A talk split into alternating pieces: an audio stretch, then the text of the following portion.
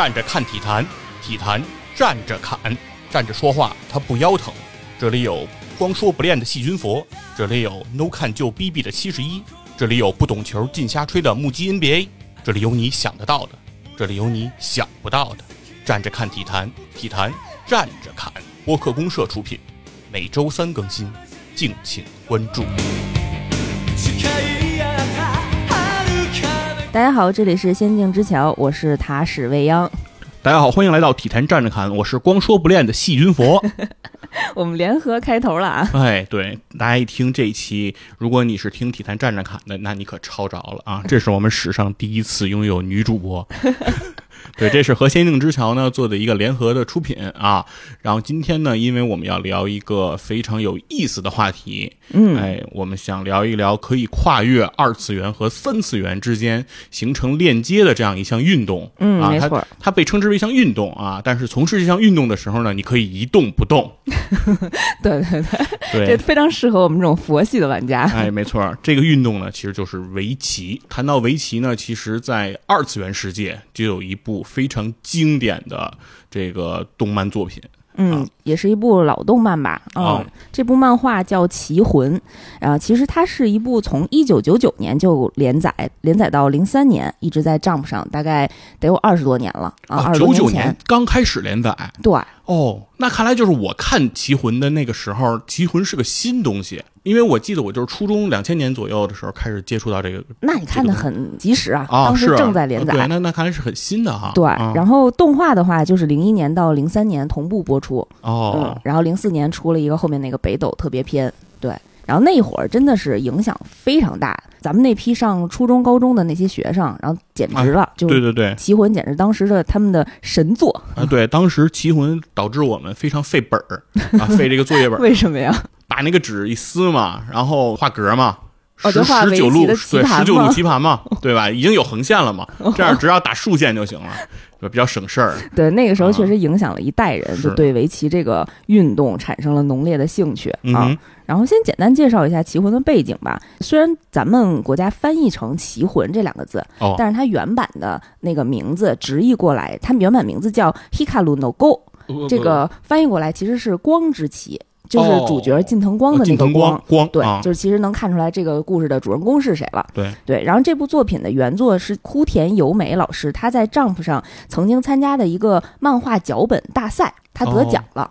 哦，啊这它是一个比赛原作获奖作品。对对对，它是一个脚本创作的文字作品的一个原作。哦，没有画儿，最开始对，最开始没有哦画，然后当时呢是被小田健老师相中，然后创作出来的漫画作品。哎，小天健老师是我非常喜欢的一个漫画家，哟《死亡笔记》呃，哦，对，也是他画的。厉害了。当时就因为他小天健老师的画工非常非常的出众，就我个人觉得啊，没有什么他不擅长的画工，无论说他的人体啊、结构啊，然后整个分镜啊等等。当时在日漫领域，然后很多大师也都评价他，就是有些故事只有拜托给小天健老师才能称之为漫画，是这样的一哦个 称谓吧。所以这两个人的组合，然后也把《棋魂》这部作品展现的非常完美。嗯但是这部作品其实也是由专业的日本棋院女棋士梅泽由香里老师监修的，所以它里面其实有很多棋局都是有考究的。哦，嗯明白了。所以说，大家来看这个作品的时候，可能会感觉到，就是里面对于一些术语啊、嗯一些定式啊的的描述，还是很专业的。对、嗯对，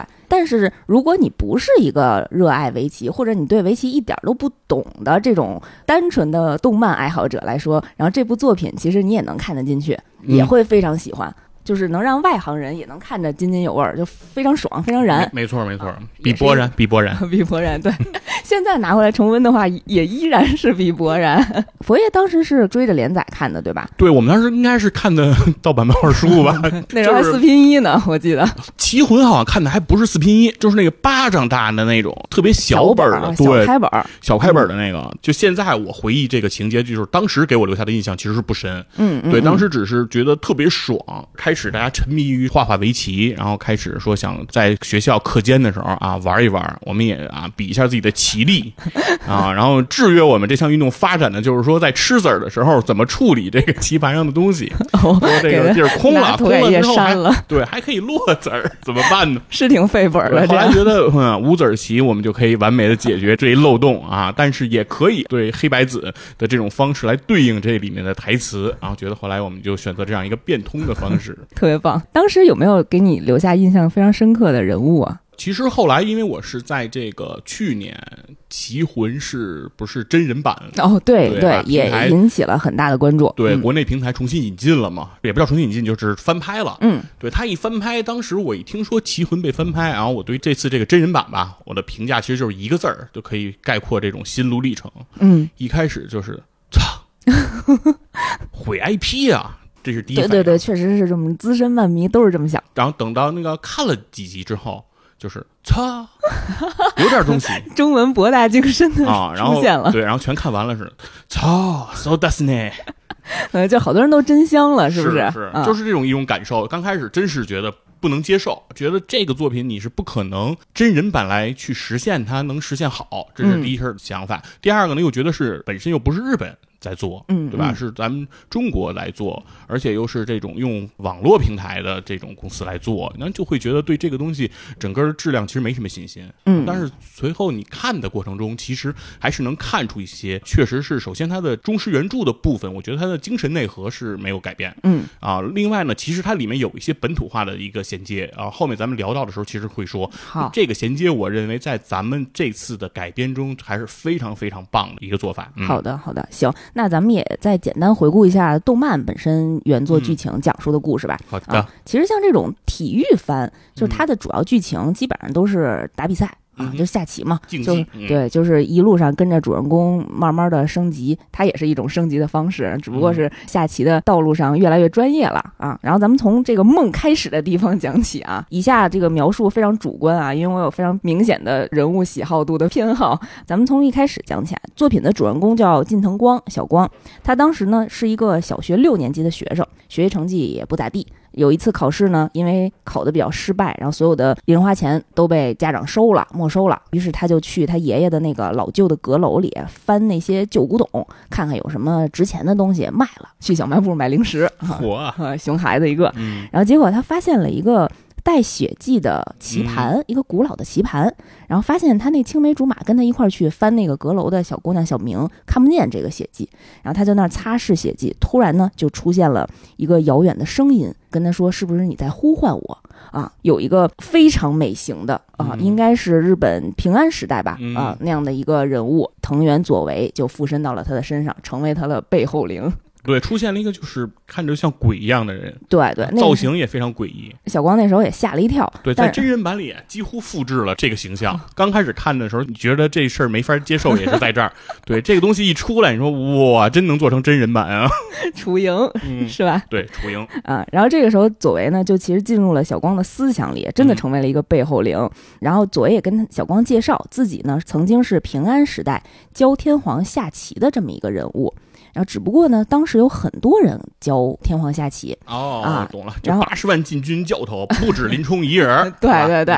然后有人呢，哎呀，这个心里就使坏，就想跟天皇说，那其实有一个人教你就够了啊。于是咱们俩就比试比试，就是那个使坏的人跟左为就开始下一盘棋，谁赢了呢，谁就成为这个天皇的御用老师。然后另外一个人输了的，你就边待着去吧。下课了。对，这两个人就开始比赛，左为对面那个人呢就开始作弊。把对方的棋子拿过来一个，然后混在自己的那个棋堆里，当成是自己吃了的棋子。左为那个时候心态就不是特别好，看到了这一幕就想揭发他，结果被对方恶人先告状了啊！对方说你怎么偷我的棋子啊？然后左为又怒了，我还没说你呢，俩人就产生了争吵。左为这心态一下就崩了，后面没发挥好，结果就输了这盘儿，输了这盘儿就没饭吃了啊！他也不会。其他的营生啊，就会下棋呗，就会下棋啊。然后没过几天，自己投河自尽了。哎，也是一个气性大，对，也是一个性情中人。结果自尽之后呢，到了江户时代，然后左为突然一睁眼，发现自己附身到了一个叫虎次郎的人身上。这个人是谁呢？他就是当时的本因坊秀策，也是一个大围棋家。对，但是这个人不小心三十四岁的时候就去世了。这个时候呢，左为还没有通过这个人领会到神之一手的这个领域，对，心里还有一些不甘。补一下啊，本因坊秀策不是姓本因坊，嗯嗯，叫秀策。本因坊其实算是一个称号，嗯。啊，这个称号其实是在日本就是所谓织田信长、丰臣秀吉、德川家康那个时代，然后他们都非常这三个将军都非常崇拜的一个人叫日海的和尚。日海的和尚，对，是一个和尚，他创了这个本因坊，算是一个门派。然后对，所以说本因坊这个门派的算是掌门吧，至尊的这种称号就叫本因坊。哦，是个门派，对，所以说不是个姓秀策，对他不是叫他不是姓本因坊，而是他是因为当时他应该是算是当时本因坊的掌门人啊，明白了，角色，明白了，嗯，然后但是不知道为什么呢，就是当时的那个秀策英年早逝，所以左为呢一直就存活在这个棋盘里，这个孤魂现在被这个小光激发出来，然后又重新附身到了我们这个现代社会的这个六年级的熊孩子身上。大家可以从左为和小光的这种互动当中发现，左为非常非常喜欢下棋，然后每天就逼着小光下棋，但是。当时小光是一个一点都没有接触过围棋的这么一个小孩儿，然后所以他就也耍性子，就说我不想下棋。然后但是左为就。听到小光说不想下棋以后，就非常的失落，然后这个失落的情绪会影响到你这个宿主身上，然后小光就会吐，直接在课堂上，然后就哇哇就吐出来了，就两个人有点灵魂共通的感觉。他会影响他的心情、心性。嗯，对对对。然后小光呢也没有办法，那怎么办？你也不能老影响我这上课，一会儿拉肚子，一会儿吐的啊，还让不让我上课了？然后于是就带着他去围棋协会，咱看看，咱下下，然后给你过过瘾。啊，他们一进去呢，发现这个围棋协会里啊都是老头儿，都是老年人。突然发现了一个跟自己年龄相仿的小男孩儿，这个是我最喜欢的这部作品的 角色，就是塔矢亮啊，对对，光亮 CP 啊，对 CP 出现了，然后这个命运的第一次对决终于出现了。然后小光就拉着小亮要跟他下棋，就觉着你哎，你这一个小正太跟我年纪也差不多，然后咱俩比试比试，正好让左为也能下下棋。当时小亮就也没觉着什么，因为他可能。已经所向披靡了，在他那个小学六年级的年代，就是说，哎，那你邀请我下棋，那我就给你下呗。然后就看小光拿棋子儿啊，然后摆棋盘啊，都是特别外行的手势，然后就觉得这个人没跟人对弈过。嗯，但是从他的棋路上发现，他是站在一个非常居高临下的一个位置上，然后俯视全局啊，然后还试探性的来跟我下棋，就是他在试我的实力。对他们有个学名，这叫指导棋。哎，对，指导棋就相当于说棋力远在你之上，就相当于说一个老师，嗯啊，在给你一个学生在下，然后想试试你有多高的能耐，这么一个水平。嗯，但是呢，下棋的这个人呢，从拿子儿到摆棋，就跟网上放玻璃球似的，啊，完全就是一外行。但是呢，下出的棋呢，又显得特别的厉害，所以这就引起了这个小亮一个极大的兴趣，说这个人太矛盾了嘛。我也算是下棋下了不少年头了，对吧？这棋院里这帮老头儿啊，哪个我都给灭了 啊！来了一个跟我岁数差不多的，我觉得这简直太简单的事儿嘛。但结果没想到是这么一个局面。其实这个是在他心里，我觉得是埋下了一个特别深的一个种子了。对对，一开始就埋的种子。然后很多人在看的时候，弹幕都说小亮从此以后再也没有开心的笑过了，就对他造成了人生当中的第一次沉重的打击。然后经过这一役之后呢，小光这边倒没什么事儿。就是觉着，哎，也看左为跟小亮这种小朋友下棋，好像也没赢多少。然后你左为行不行啊？然后开始质疑自己这背后灵的实力，然后就还带着左为去参观少年围棋赛啊。只不过说，在这个过程当中，左为看出了别人那个对弈有一个下错了啊，你应该这么下。然后小光就脱口而出，还给人捣乱，人就给他轰走了。然后小亮这边呢，自从被这个其实。不是被小光啊，是被左为打击过之后，然后就一蹶不振，然后一直都在这个围棋协会等着小光，然后被人告知小光去参加这个少年围棋。比赛，然后赶紧去追出去，去找小光，说你不行，你跟我得再下一把。我之前已经复盘了咱俩之前的那把棋局，我我觉得我能赢过你，咱俩再下一次。然后小光就特纳闷儿，就说你怎么老盯着我呀？然后小亮就说，就是的，你怎么看上我了呢？对啊，哎，小亮就说我是立志成为一个职业棋手的啊，我觉得你也有这个实力。然后小光就有点感兴趣，哎，当职业棋手有意思吗？有钱赚吗？啊，然后小亮就被问懵了啊，说我围棋下围棋还能当饭吃吗？对啊，没想到啊。然后说你要是得奖或者什么，应该也是有钱的吧？啊，小光这时候被激发出兴趣了，那我就随便当个职业棋手，随便赢两个大满贯啊，赢几盘棋，那我也吃香喝辣的是吧？这些话就完全激怒了小亮。就对于一个从小把围棋当做事业，一心扑在上面努力的，就这种努力型的选手小亮来说，就当时听完小光的这段话，就觉得瞳孔震惊，就是觉得你是在侮辱一个职业棋手，你根本就不知道，像我们这种人，为了成为职业棋手，要付出多少心血，付出多少忍耐、努力、心酸和。痛苦，我们得克服多少绝望才能踏上这一步？你这么轻而易举的就说随便当个职业棋手啊，随便拿一两个冠军，你这个太轻视我们这些努力型的选手了。对，这就相当于说一个人，然后听说北京还有一个大学叫北大，然后就说 啊，那我就上一下吧，我就随便考考三百分上个清华、北大之类的，随便上一个吧，就这种感受。对，确实是对于人家来说，这是一种侮辱。对对对，我当时其实就跟小亮共情。了，我觉得也特别不能理解，因为你是一个开挂的，你根本就没体会过，你自己没有努力经历过这些，然后你就随便这么一说啊？对，就是说，其实这个故事，我觉得走向在这儿，其实是我觉得作者是有一个特别好的一个选择，嗯，就是如果他选择的是说让小光就开挂。嗯，就是靠着左为的这种复灵，然后用他的千年的记忆，然后最后成为职业棋手啊，然后达到巅峰啊，把日本的这些名人啊全一个一个打败。那如果是那样的话，这个就可能就是比较龙傲天的一个作品，但是它的内涵就会弱很多很多。嗯，因为他其实并不是通过自己变成了一个真正走向巅峰的人，所以说我觉得作者从后面其实是。让小光成为了职业棋手，但是也是靠着自己的努力成为了职业棋手。嗯嗯。然后在小光和小亮这段争吵过程之后，然后小亮也说：“那我一定要跟你证明一下职业棋手的觉悟。”拉着他又进行了命运当中的第二次对决。当然这次因为小光还完全不了解围棋，还是左为直手来下的，又把小亮。给干趴下了哈！之前是指导棋，这回是认真对待了。然后小亮被沉重的打击第二次，他觉得自己是一个世界上比任何人都热爱围棋的人，然后又比任何人都努力。当然，这也是他时段的父亲，然后夸赞他的话。对他算是一个棋二代。对 对，棋二代。然后经过了努力和热爱，依然打不过这位坐在眼前的这种吊儿郎当的一个不把围棋当回事儿的小少年，所以就痛下决心，我不行，我一定要追赶上。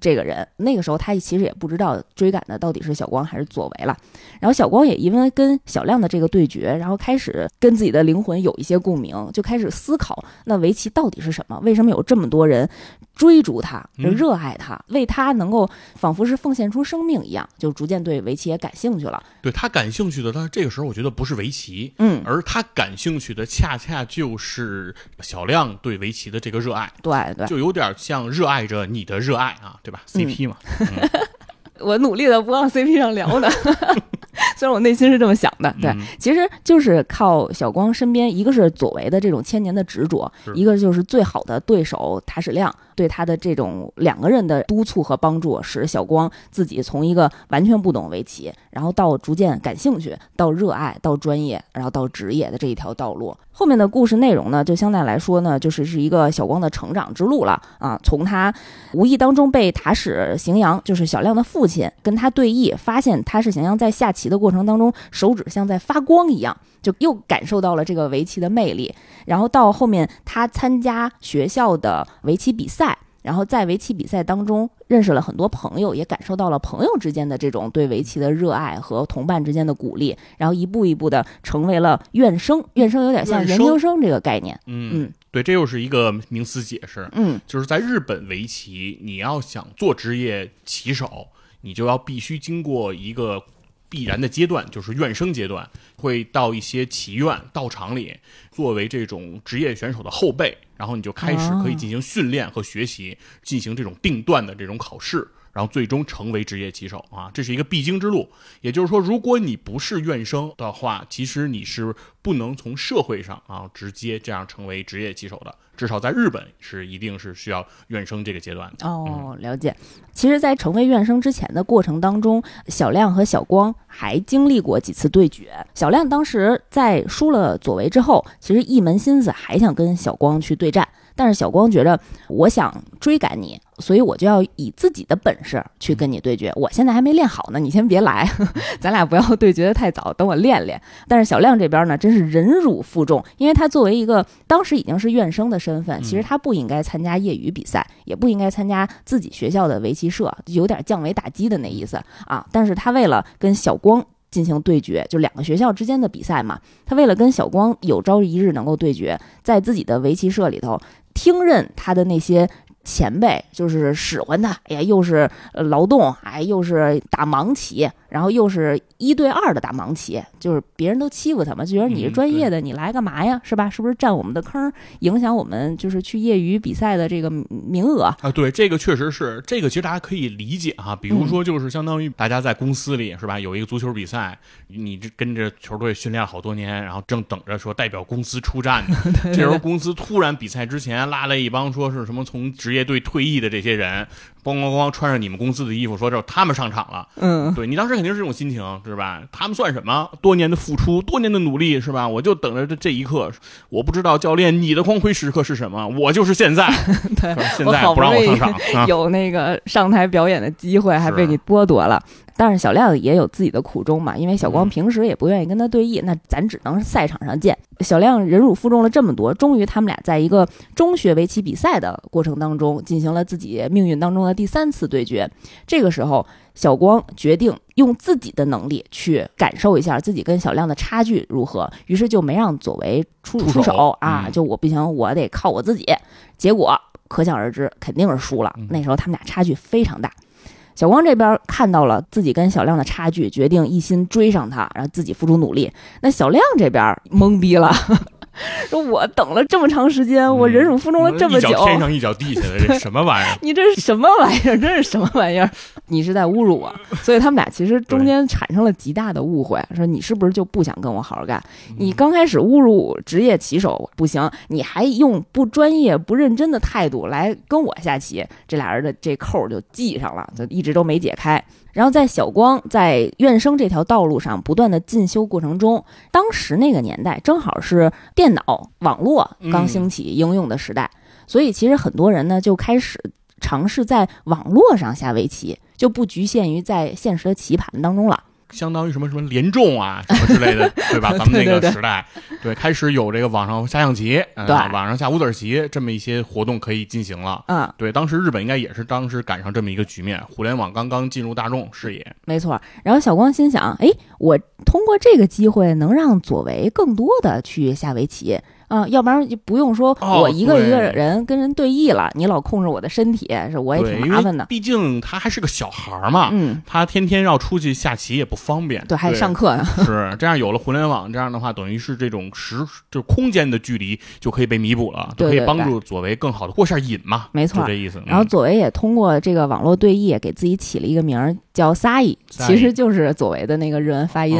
啊。然后他就特别乐意，然后通过这个电脑呢，跟世界上各路人马一直在下棋，然后在世界范围内也声名大噪啊！很多人都说，哎呀，这个传说中的萨伊到底是谁？这个棋术真的非常精妙，大家也开始对他感兴趣。佐为也特别过瘾啊，他跟小光也度过了一段非常美好的这种下棋的时光。然后就在小光为了再次能够跟小亮认真对决的过程当中，一路不断的成长。考上院生之后，下一步就开始进行职业围棋考试的预选赛了。啊，当时在日本的那个环境当中，他的设定是三十岁之前都可以参赛。所以小光在这个道路上也遇到了很多年长的朋友们，然后还有自己身边学校里的或者是社会上认识的这些好朋友、小伙伴们。当时这部作品作者也从很多配角。去侧面描绘了，当不同的人生为了同一个目标在奋斗所付出的这种不同的代价。让而且他从这一段啊，我觉得是描绘出了真正说成为职业棋手的淘汰率是非常高的。嗯他付出的这种艰辛是非常大的。就是刚开始小亮说出来说我们付出了什么什么样的努力，是付出了怎样怎样的艰辛，然后做了一个这种奋斗逼这种人设哈。但是你会感觉那只是一些说法。对，但是通过后面的这一段，他真正开始经历这一切的时候，你看到的是活生生的人，就这些人，他们为了这些所谓的职业棋手这个梦想，他们一直在努力着、付出着，然后甚至说为了这件事情，可能自己的学业受到了荒废，然后自己的职业没有很好的发挥，然后可能过着很不尽如人意的生活，但是他们依然没有放弃自己的这个梦想。其实我们会看到的都是一个活生生的例子，在那些例子在面前出现的时候，再想起小亮当时的那句话和他感受到的侮辱，其实你真正能理解说，对于当时小亮他的心情是受到了一个什么样的一个打击。嗯嗯，当时我记得故事当中有一幕特别感人，就是有一位选手，当时应该是第四名，因为当时那个比赛只取前三名可以晋升为职业棋手，他是第四名，所以失败了。当他想回家的时候，就一直在那个公交车站面前下着雨流泪。然后那个公交车到站之后，司机看见他就一直也没有催促他上车。可能司机经历过很多落榜的人在这个车站，然后最后要回家时候的这个片段，所以他还温柔的跟那个落榜的选手说：“没关系，明年咱们再继续啊，在这个下雨天，没准儿自己溜达溜达，放放松也是好的。”然后于是这个车就缓缓的开走了。当时其实就是通过这一个小点，然后看出来很多人确实像刚才佛爷讲的，有的人是辞职来考试的，对的，有的人是在自己宝贵的青少年时代，然后荒废了学业，然后投入到这个围棋的热爱当中；有的人呢，也是散尽千金吧。啊，就是很多经济不是那么充裕的这些朋友，然后他们也是为了远赴东京，人家那个是东漂，来到大城市去进行考试啊，就是也是付出了非常多，为了自己的理想和事业。所以我觉得我们应该以一个非常认真的态度去对待他们吧。啊，要下棋的话一定要好好下，别管输赢如何，起码态度要端正。在小光的这一路成长的过程当中，其实左为作为一个背后灵，也一直在看着。啊，他一步一步的成长起来，也看到了他的天赋。其实左为也一直在反思，就是神明让他千年之后重新回到现世，到底是因为什么？到底是不是因为为了让自己在感悟神之一手的这个存在？啊，然后在这个过程当中呢，当时那个年代啊，就是塔矢行阳，就是小亮的父亲，已经是日本围棋界一个顶尖的高手了。然后有一次在对弈的过程中，可能因为心肌梗塞还是什么什么毛病，然后身体垮了，在住院的过程中啊，就一直在休养的时候，就没法当面跟人下棋了嘛。然后也开始了解到网络对战的这个方式。然后小光就跟他提议说，其实你可以在网上跟撒野来场对决。因为当时世界上很多人都对撒野开始产生了兴趣，然后那个塔矢行阳也听闻过这个虚拟的人物啊，然后也产生了兴趣，于是故事就进行到了这个神之一手的终极对决，就是跨越千年的这场对决，就是网络上的撒野其实就是左为，然后跟我们现实当中的这个头号 头号玩家了，围棋上的头号玩家塔矢行阳的这个势均力敌的对战。这场对弈其实也体现了咱们这个作品有很多值得考究的地方。当时这两个人的这个对战的棋局是出自一九九七年五月一日第二十二期名人战伊田进基和林海峰的这场对决。哦，嗯，这个是查了一下资料，它其实是有考究的，整个棋盘的这个棋路都是按照原版的顺序一步一步这样下的。林海峰可不是一个普通人啊。嗯，待会儿会讲到吗？最后是左为赢了这场棋局，但是当时在这场棋局结束之后，小光却跟左为说，他发现了塔矢行阳所执的黑子只差一步就可以反败为胜啊！只有小光发现了这一步妙棋，然后左为在那一个时候也恍然大悟，然后发觉神明其实是为了让小光看到这场千年的对决，才让左为延续了千年的时光，然后来到小光面前。然后他发现神明可能不是为了让自己体会到神之一手的这个领域，而是让左为告诉小光什么才让他来的。于是就有那种恍然大悟的感觉，然后也逐渐放下放下了心头的这种重担。嗯，跨越千年的传承。没错。但是当时左为呢，就是心里啊，其实也是很矛盾的。一方面他看到了小光的成长，一方面他觉着，哎，自己的使命可能就是在此，但是一方面又不舍得现在就走，因为自己也非常非常喜欢下棋，对围棋有很大的执念，所以他在得知自己时日无多的过程当中，就一直拉着小光下棋。但是小光那时候还是个初中生，最中二的时期，然后别人说什么，可能自己也听不进去，他也没有感受到左为的这个情绪的变化，他就觉着。你肯定能陪我到老啊！你作为一个背后灵，除非我死了，你可能才走。而且你又不吃不喝的，你你 对吧？无所谓的事儿嘛。对我多吃点儿，然后帮你补充营养，嗯，然后没准你千年之后还会再回到这个棋盘上，你有什么可担心的，是吧？咱俩时间这么长呢，你别打扰我跟别人下棋。我好不容易陪我爷爷下一次棋啊，你你先靠边站，我回家再跟你下。然后于是就疏忽了跟左为的这个后面的互动。于是，在有一天。一个飘着鲤鱼旗的五月五日，然后在日本的文化当中，这应该是一个男孩节。男孩节，对。然后背景其实证明了那个时候小光应该长大了啊！就在这一个微风徐徐的日子里，小光和佐为下了最后一盘面对面的围棋。在这个过程当中，其实佐为逐渐看着小光，觉着。就是自己已经想明白了，当时的虎次郎成全了没有下完棋的左为，然后现在的左为成就了小光，就抱着这样的信念，慢慢的消失在了空气当中。那个时候，小光看到对面慢慢消失的左为，其实还没有意识到什么，就以为是他俩拌嘴吵架，左为可能就藏起来了啊，然后还一直在呼唤说：“那你回来吧，我跟你下棋，你别生气了。”然后一直找，一直找，找了很久，然后还没有找到左为的踪迹。才想到左为之前说的那些话，然后做过的那些事儿，才慢慢的有点意识到，哎，左为是不是消失了？当时很多人都特别特别感动，然后很多人也在弹幕里说，我看到这儿就不再往下看了，因为左为走了。就是其实最难过的不是告别，是不告而别。嗯嗯，然后小光其实在这段时间就没有跟左为去做一个很完整的再见。然后左为就离开了他，所以小光那个时候非常的崩溃，然后也想了很多的办法，比如说去那个秀策的故乡，去去那个坟地里，看你是不是在那儿等着我呢？然后发现别人告诉他东京也有一个秀策的庙啊，还是墓，然后还回东京就到处奔波，然后想怎么把左为召唤回来的方式，然后最后实在是没有办法了。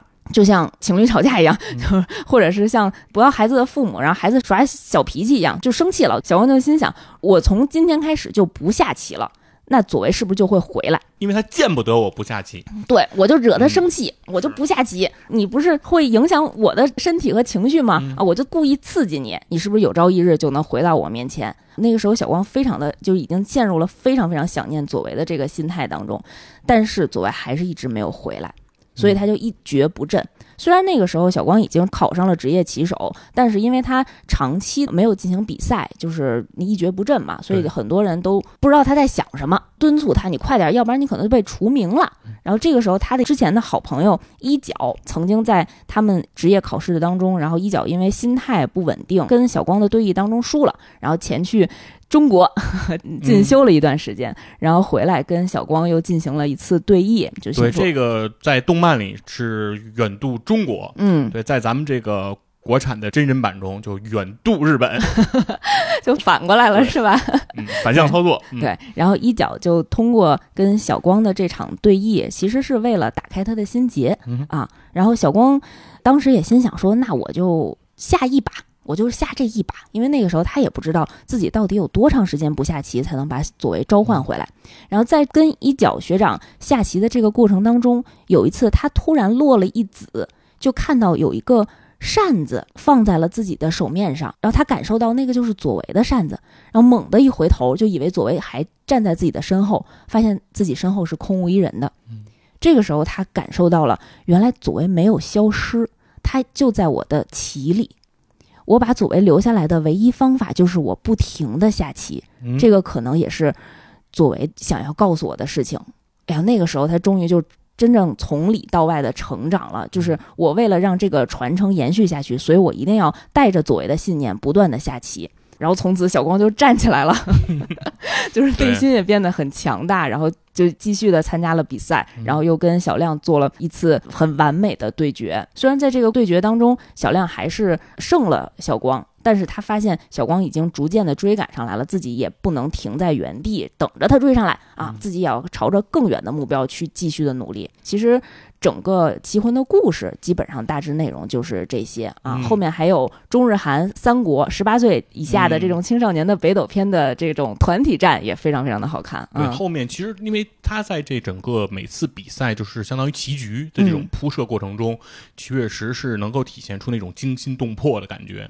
不管是他从他的氛围的渲染，还是在作画的这种技法上，确实都能给人带入那种身临其境的感觉。这个是整个棋魂这个作品应该。是在视觉冲击力上，我觉得特别能给人的一种享受吧。因为围棋呢，它本身其实很枯燥，对吧？大家在这个体育赛事转播里，其实是看过围棋赛事的转播。这种转播就是 电视屏幕上就是一大棋盘啊，十九乘十九，两个主持人不停的往上码子儿。嘴里在叨叨叨叨叨叨叨，我反正看不懂，我也没有耐心看。没错就这种解说啊，就这种赛事的转播，其实我觉得它的意义都可以不需要声音。就比如，就是未央以前家里有画中画的那个 电视，就把它放到右下角去就行。不需要看声音，因为它就是在上面马棋嘛。嗯，对。但是呢，在这个漫画的好处就是二次元的好处就是它的精彩之处就在于它可以把这种枯燥的黑白子落子的这种动作，把它变成这种充满想象力的征伐的这种场面。嗯，其实确实是会给到人非常大的一种震撼。没错，当时我记得印象非常深刻的一幕就是当小亮和塔矢行阳这个父子分别都在网络对弈，跟小光和佐为下棋的那一幕。动画和漫画的表现手法都非常的好，因为看不见对方是谁，你只能看见对面伸出来一只巨大无形的这种手来跟自己对弈，就看的时候特别像《天龙八部》里面，就是你陷入到棋局当中的那个武力功法，然后互相之间的这种高手的对决啊，你能感受到那种热情啊，就是互相的那种冲劲儿啊，你居然能在一个简单的平面的棋盘里能够感受到那种时空的那种交战，对，确实是这样的。其实除了二次元的世界，《棋魂》这部作品对于围棋的一种演绎和这种抒怀特别的精彩。嗯，其实，在真正我们的现实世界中，其实围棋的江湖也是非常非常精彩的啊！这个就是可以在三次元世界来诠释一下真正的围棋世界是一个什么样的存在。嗯，围棋呢特别有意思，围棋是有世界大赛的，也就是围棋是有世界冠军的，一直有这个称号。世界冠军又很有意思。他参赛的这个国家基本上就是中日韩，对，就只有这三国。相对于这个足球呢，就是也有这样类似的比赛，叫做东亚四强赛 啊，那个就不能叫世界冠军。足球这个世界里，这东亚四强赛啊，之前是这个中国、日本、韩国，然后和这个中国香港。嗯，在这个时期里，我们中国国家队的这个目标基本上就是保四争三啊，或者说保三争二，就是说，因为第四名基本是中国香港啊，我们就很稳，至少第三。但随着后来呢，就是中国香港不才参加东亚四强赛，由朝鲜顶替了香港来进入到这个赛事当中，中国队的成绩就趋于稳定了啊，落入了第四的这种窠臼当中。不知道为什么聊围棋，先要损一下足球哈，这个是不应该的啊。中国足球呢，其实我们还是说说那句话吧，就是十年引兵血未冷啊，重整山河待后生。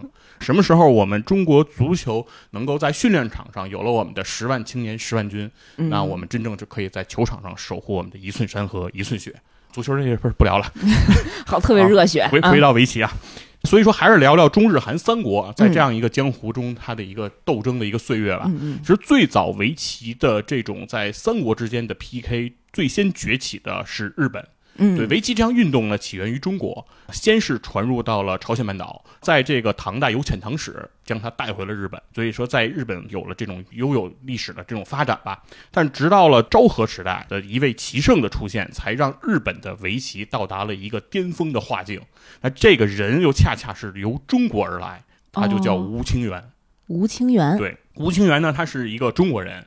他在中国呢，在十二岁的时候已经到达了什么地步呢？就是他已经找不到能下过他的人了，就是没有人可以成为他的老师了。对，所以他在十四岁那年，他远渡了日本。那到了日本之后呢，他就拜入了日本这种棋手的这个门下，开始来学习。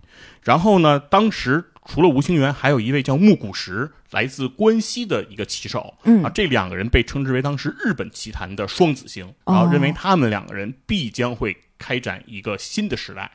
那吴清源呢也不负众望，他很快就开始。对战上了本因坊秀哉，也就是那个年代本因坊的最后一任掌门。嗯，在对抗这个本因坊秀哉的这个过程中，吴清源也非常有意思。他的第一手下在了三三，所谓的三三就是在棋盘的横坐标、纵坐标三三，就是 X 轴、Y 轴的三三那个位置。嗯，第五手他下在了天元，天元是哪儿呢？就是围棋的正中心啊，正中心。对，大家都知道围棋嘛，叫金角银边草肚皮，对吧？你下在正中心，其实是一个非常不利的一个选位。那在本因坊的定式里，无论你下三三还是下天元，都是非常禁手的一个做法，就是不合规矩。哦，对，吴清源的这个做法，其实是让当时的本因坊整个门派都非常的不满，认为这是一场对于本因坊门派的一场羞辱。在这一场针对这一局棋，本因坊秀哉和吴清源就只下这一局棋，下了多久呢？下了三个多月。三个多月，对，就是每天下一到一段程度就下不下去了，两个人就得回去封棋，然后回去想封棋，回去想，不停的这样重复，一直到三个多月比赛才结束。哇塞，就是透支的精力是吗？那这一局棋呢，最终的结果是吴清源两目告负啊。当吴清源对走出赛场的时候，接受他的就是本因坊整个门派对他充满敌视的目光。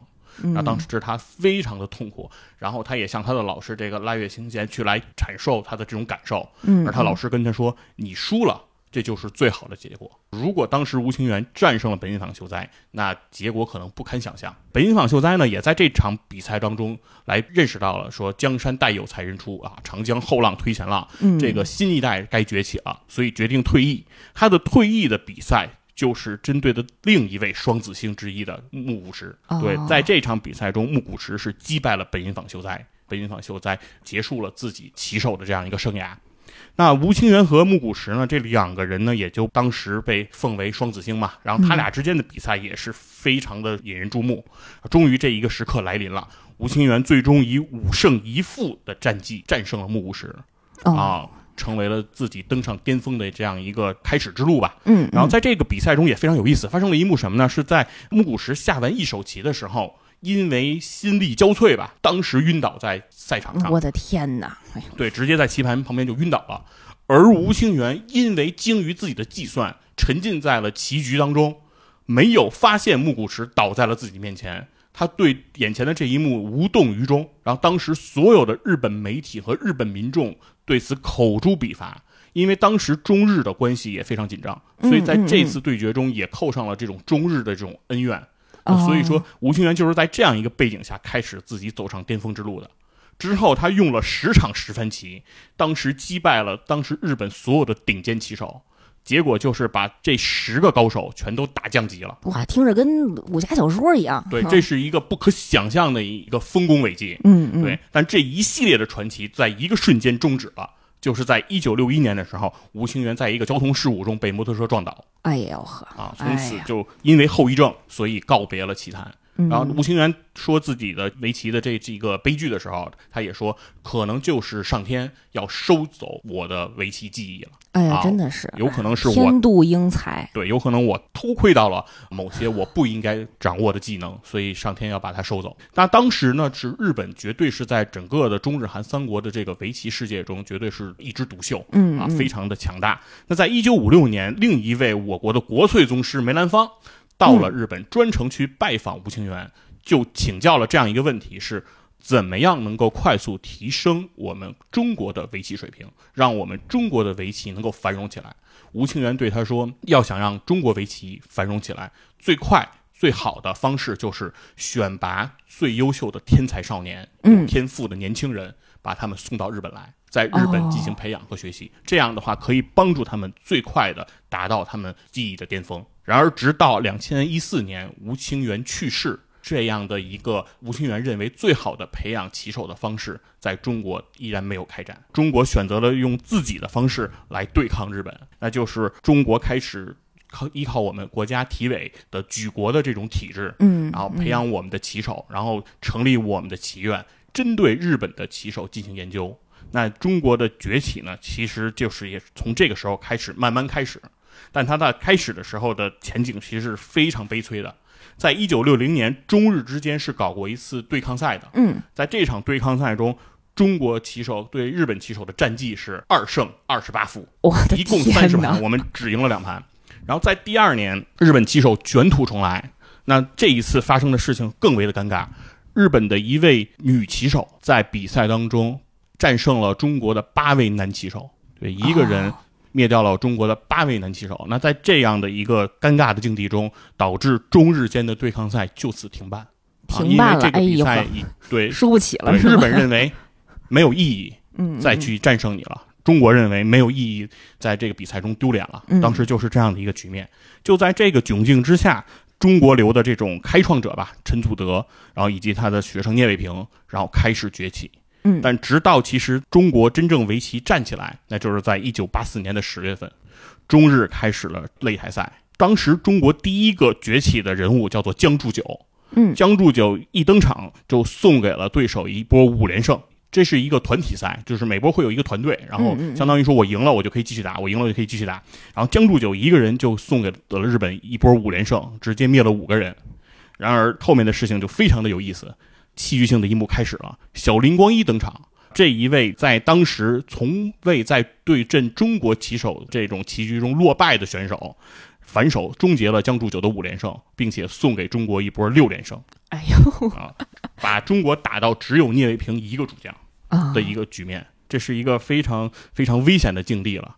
当时的日本围棋是非常之强的，其实就是有六大高手这种领衔吧，哦小林光一为首，对，嗯像加藤正夫以及刚才伟阳在《棋魂》中提到的林海峰的那个对局，林海峰棋人是谁呢？就是吴清源的关门弟子。哦，对，所以说这是非常强悍的六人组的一个组合。这个时候，其实等待在聂卫平面前的就是一座又一座的高山啊，他已经不能再输任何一个人了。嗯于是，当聂卫平登场的时候，先是战胜小林光一，然后战胜加藤正夫，然后最后在日本去战胜了藤阳秀行。然后藤阳秀行当时被称之为叫前五十手天下第一，前五十首，对，嗯也就是藤阳秀行的开局是无懈可击，可以说是这样的一个人。当时跟藤阳秀行这场决赛的比赛的同时，还有一项体育赛事也在开展，就是在日本进行的女排世界杯决赛。嗯，也就是在一九八四年那一年喊出的“团结起来，振兴中华”，啊、也是在那一个时刻，聂卫平战胜了藤阳秀行，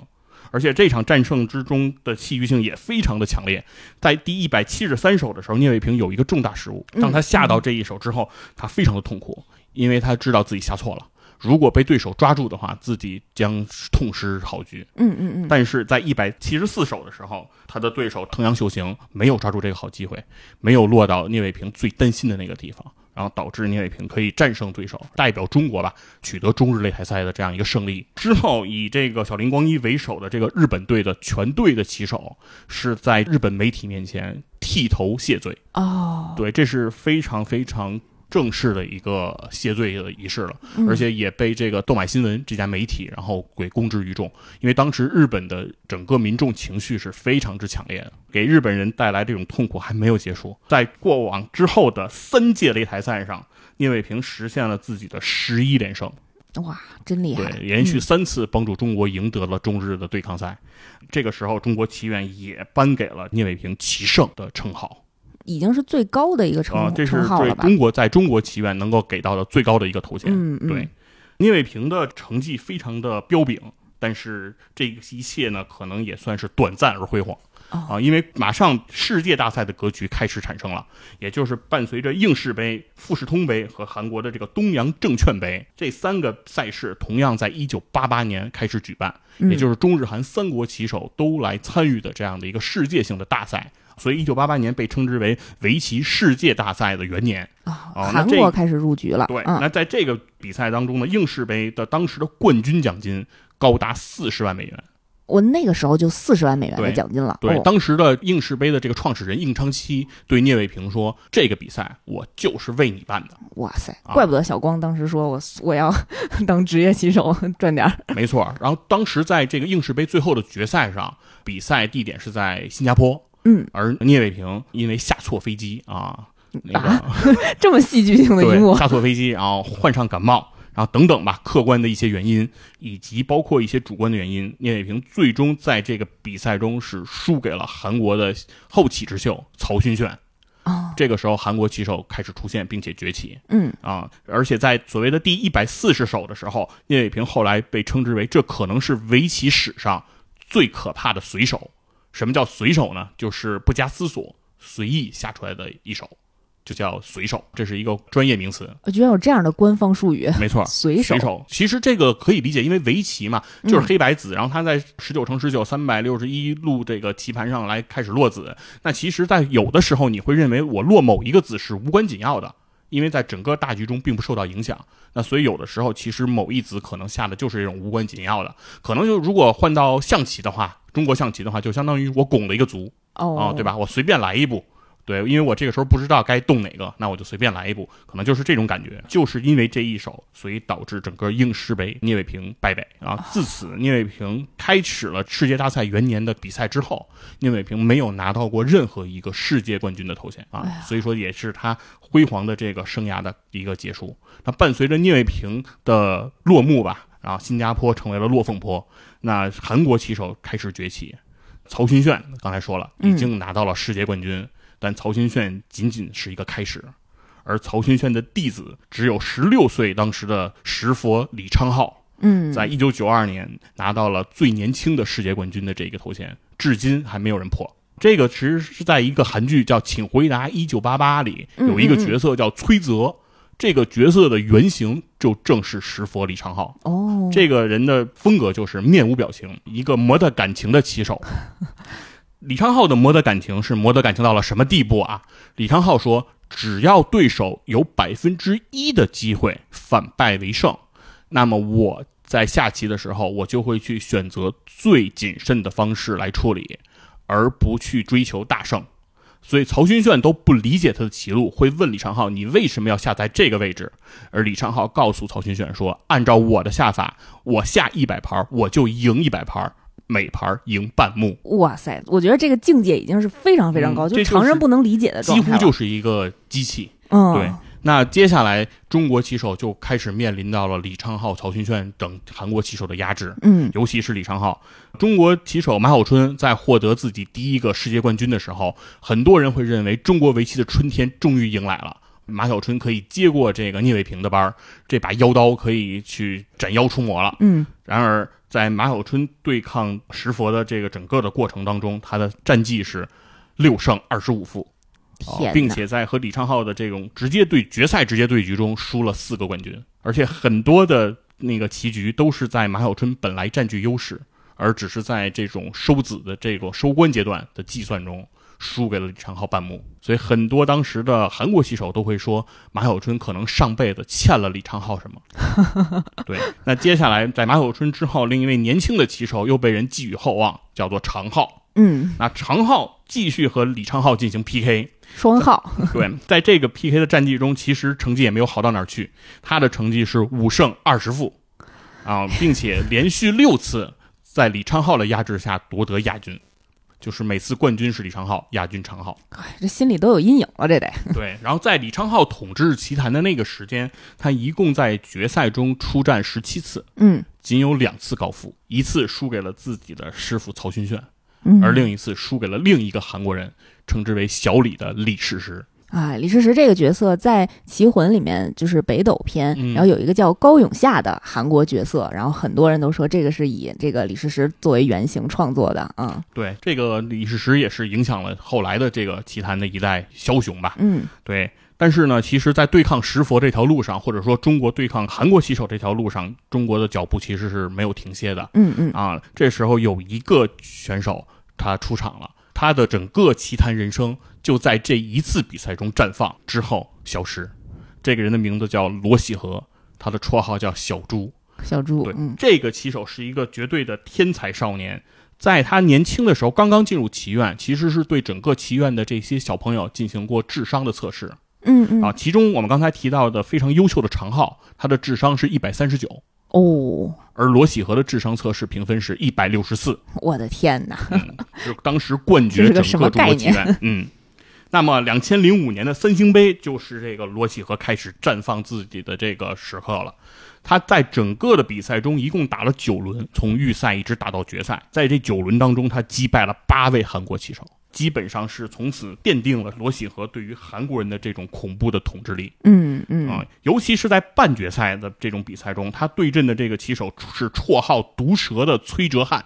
也是一个非常厉害的棋手啊。那这个时候呢，双方下出了是叫什么三连环节的这样的一个局面，也就是说，几乎所有的人都会认定这就是一场和棋。和棋，对，当时不管是韩国方面，还是中国方面，还是赛会方面，都认为一定是和棋了。和棋之后的决定呢，是说双方宣布和棋，然后加赛快棋来。决出这个胜者，快棋就是必须双方都非常快的下棋，对，就需要对时间有这种要求和约束的。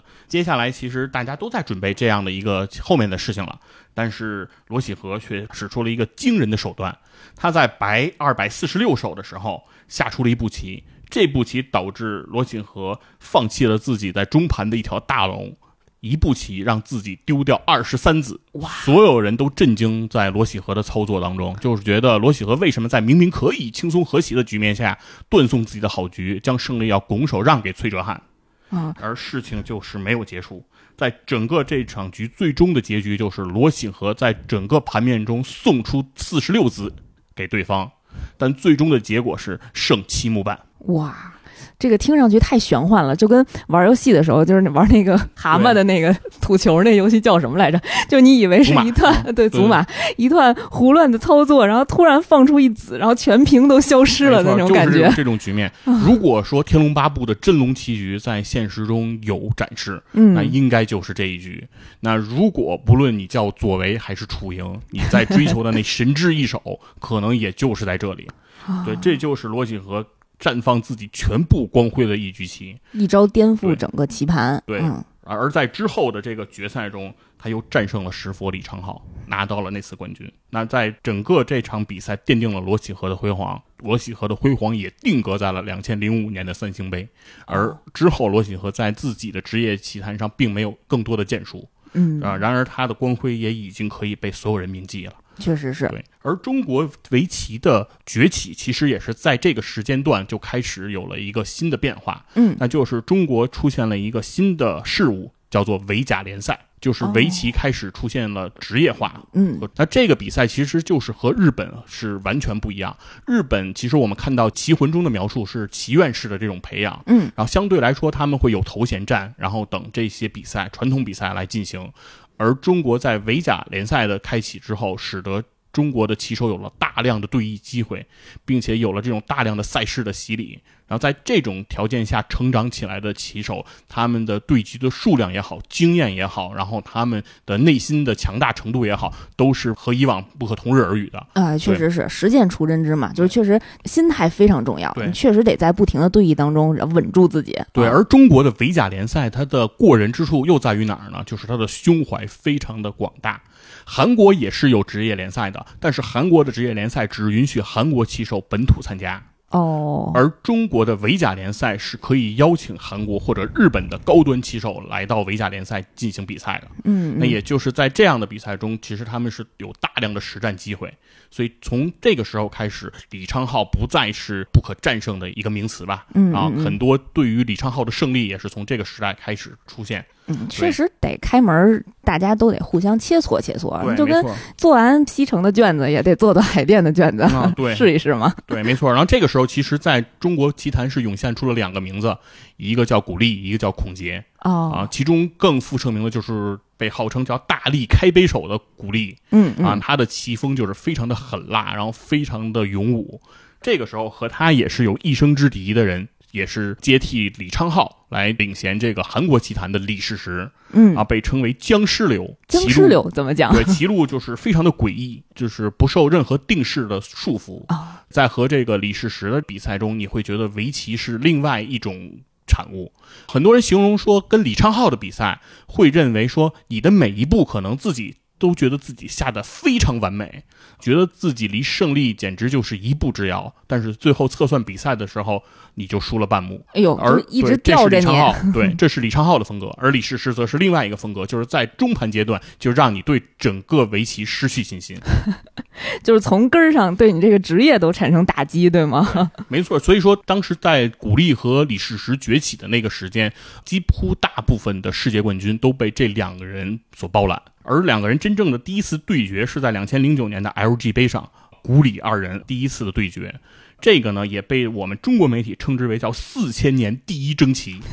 啊，非常非常恐怖的一个啊名号了吧？嗯啊，在这个之后呢，其实呃李世石呢是因为跟韩国棋院有一些不和的这种啊关系啊，内部矛盾是对，然后导致了李世石休职，也就是说在相当长的一段时间内，李世石被剥夺了参赛的资格，韩国棋院不允许李世石参赛，而在那个时候。古力的这个起立和古力的战绩也跌入到了他职业生涯前所未有的低谷。这两个人就是一时余亮吧。当古力见不到李世石的时候，对自己的状态也保持的非常的糟糕。在后来的这种回顾当中，古力也不止一次的提到过，说因为李世石的休职，然后我确实感觉到自己的状态和能力也。下降了很多，而伴随着李世石重出江湖，然后开始在这个棋盘上继续的对弈，然后我的实力和棋力，我觉得才真正的找了回来。嗯，确实这段。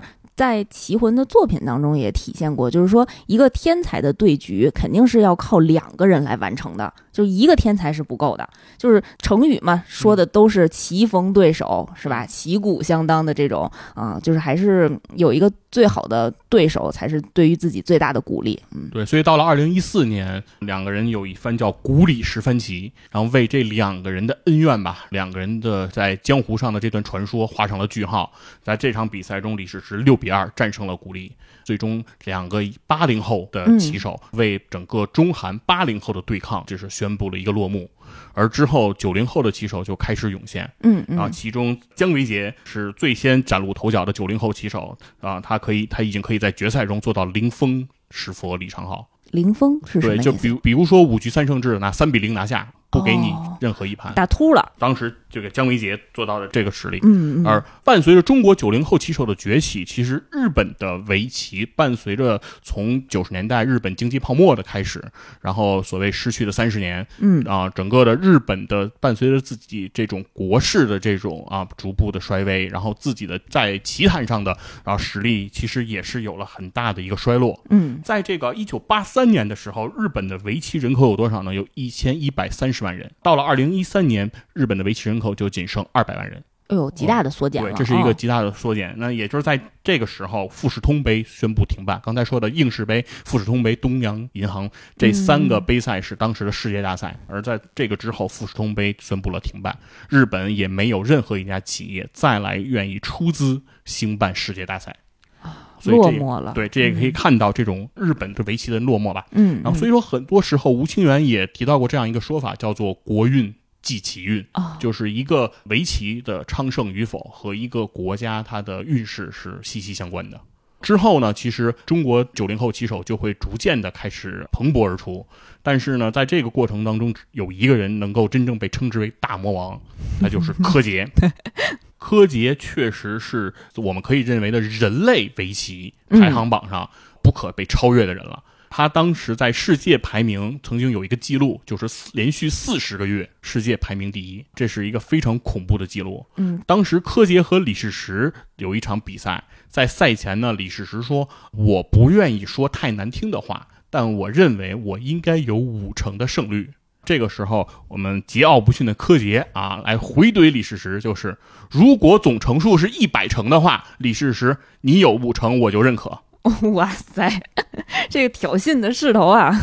对。主要伴随着这种柯洁的崛起吧，然后其实中国整个围棋在这个时候已经到了这种无人可挡的这种地步。嗯，然而这一切对于柯洁的这种领先也好，这种独步江湖也好，这种无可比拟也好的一切呢，其实在二零一六年的三月被结束了。那就是由 Google 这个 DeepMind 的 团队对塑造的一个 AI 棋手 AlphaGo 啊，横空出世。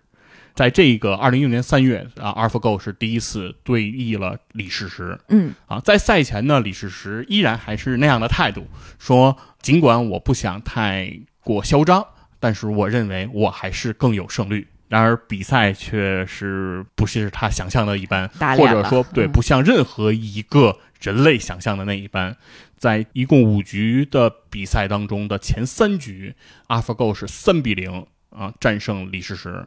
啊，李世石其实已经，或者说所有当时的人类对于李世石已经失去了信心，就坐等五比零被零封就好了啊，认为李世石已经没有了胜机。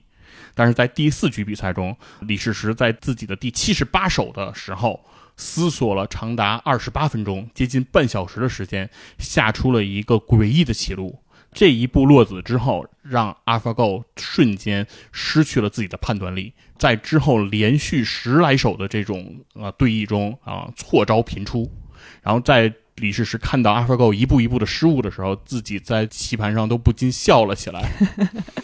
对，终于露出了欣慰的笑容啊！后期谷歌的团队也说啊，正是从七十八手开始，一直到第八十四手，他们认为 AlphaGo 都处在混乱的状态当中，因为李世石没有按常理出牌，然后打乱了 AlphaGo 的一切的计算和布局，宕机了。有对，而这一系列只有顶尖的人类棋手才能真正做得到，所以李世石其实就是靠。着这样的一个妙手也好，小技巧也好，战胜了 AlphaGo，为人类挽回了一些颜面。嗯啊，而在这次李世石落败的时候，柯洁依然出来放话。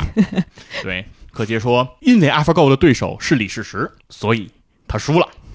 如果 AlphaGo 的对手是我，那 AlphaGo 是赢不了的。”嗯，柯洁的性格当时在网上也就是大家一路讨论啊，就是这个桀骜不驯的这个个性，确实，没错，就是确实来说，当时的柯洁是非常有信心。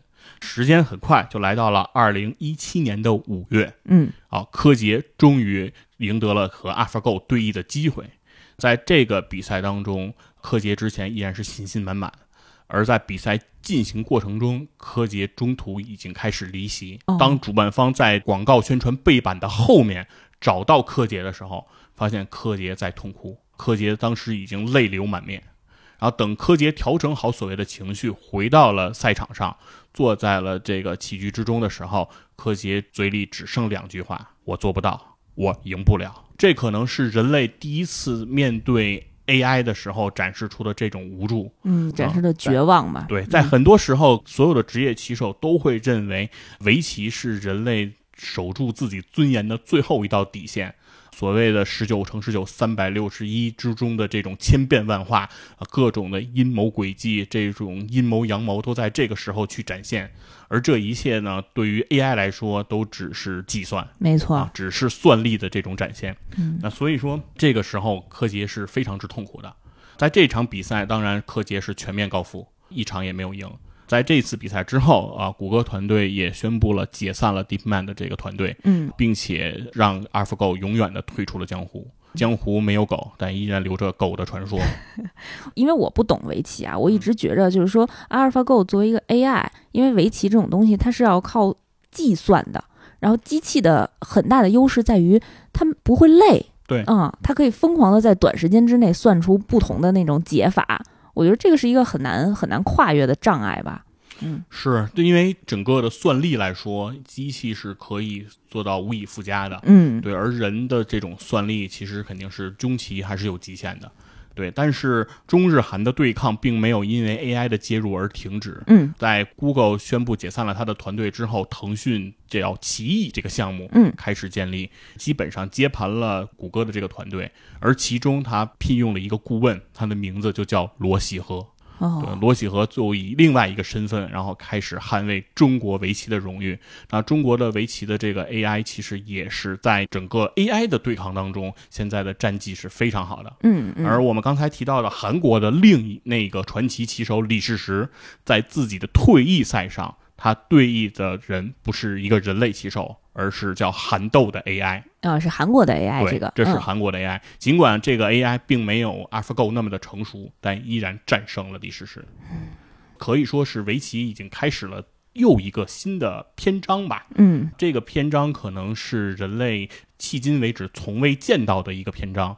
现在很多的职业棋手也开始了运用 AI 来进行自己的训练，嗯，啊，运用 AI 在进行训练的时候，他们可以获得空前的这种运算力的这种提升和辅助，和这种对弈的这种局数，已经是达到了一个前所未有的高度。那所以说，有人说，目前人类棋手的棋力是几千年历史上最强的时代。对于 AI 来说啊，还是不够看。故事呢，如果是再回到日本，嗯，对，那我们说日本其实一直以来是有衰败的这种局面，但是日本人也没有放弃自己的这个围棋的梦想。其中在去年，就是二零二零年，日本的这个知野虎丸以二十岁的年龄获得了最年轻的围棋名人头衔。啊，零零后的新秀，对，嗯这是一个非常非常震惊日本棋坛的一个事件。而知野虎丸之所以走上了围棋之路，正是受到了棋魂的影响。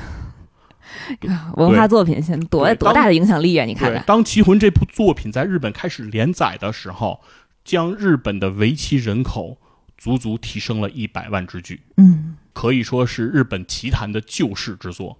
看上去这是一个非常中二的事情吧，嗯，但确实是为着人来延续着这个梦想。其实，在《棋魂》里有一个非常经典对白吧，嗯，他是这么说的：说千年沧桑，世事变迁，不变的是棋盘上的惊心动魄的厮杀，棋士内心的执着，还有对围棋亘古不灭的热情。没错，千年放浪，阅尽浮沉人生，不变的是我醉心于棋盘上的千变万化，依恋于相知相伴的幸福，以及对于神之一手永不停歇的追求。嗯，可能这正是围棋的一种魅力吧，或者说《棋魂》这个作品，然后依然到今天，也许呃日本棋手的实力并不足以和中韩来对抗，但是他们依然可以延续自己的梦想吧。嗯就像体育运动其实没有国界一样，就这种热爱的精神。当时近藤光也在最后那个北斗篇说过，他下棋的目的就是承接遥远的过去，连接遥远的未来，把这种传承一路延续下去啊！这种热爱和喜欢是无国界的啊！对，这叫有一句话叫什么什么？万物皆有其美，但非人人所见。这个节目的最后，其实我还是想从我们中国围棋的传奇来做一个结束。嗯因为在知乎上是有这样一个问题，这个问题是叫聂卫平他到底有多厉害？然后这个问题的最高票回答，他的答主名字叫聂卫平。自己谢邀，啊，对自己答了自己的这个话，他是这么说的啊：他说我的故事要从中日擂台赛开始。八十年代初期，日本围棋绝对是整体水平称霸世界。擂台赛前，两国舆论一致一边倒。我作为主将也是守门员，每一盘我都站在悬崖边上，每一盘我都到最后站稳了脚跟，终于一盘一盘打败了强敌，连续三年连赢三届，连胜十一盘。我的胜利在当时给国人带来了极大鼓舞，这让我的故事带有了传奇色彩，这是我的荣耀。这一系列连胜背后，针对每一个对手制定战略的经验和心路是我的财富。要说我有多厉害，现在的年轻棋手都比我算得快，都比我算得准。但是我面对任何一个对手，哪怕他是 AlphaGo，我一样有战而胜之的决心。我要讲给每一个读者，不要小看你自己的潜力，不要低估你的未来。每个人都有全世界看来毫无可能的奇迹，会在你强烈的努力之下实现。特别好。就是跳开围棋，对任何一件事情都是这个精神吧。一个是热爱，嗯，嗯，然后一个是为之努力，嗯，认真的对待。这个呢，可能也是我们今天这个节目里最想告诉大家，或者说最想阐述出自己的这种心声吧。嗯嗯，然后一个东西它可以跨越千年，有这么多人为之付出努力，那它一定有它的魅力。而每个人可能除了围棋，在我们的人生当中有各种各样的事情，我们都应该去为它而付出努力。嗯，这个世界可能就是因为我们每个人付出的这一点点努力，变得更好的。好，那我们今天节目呢，到这儿就可以跟大家告一段落了啊！嗯非常感谢大家收听这一期《仙境之桥》和体坛站着看联合出品的关于棋魂、关于围棋的节目嗯啊！这可能是在运动上你可以产生位移最小的一项运动，而在这之中的惊心动魄，可能又是不亚于任何一项竞技体育的。没错，其实有很多体育类型的动漫作品啊，我们下回有机会还可以邀请佛爷跟我们一块儿来分享一下。好的，嗯，好，那今天节目先这样，拜拜。拜拜。僕たちはこの時代にどれだけの夢抱えた涙した迷いながら空に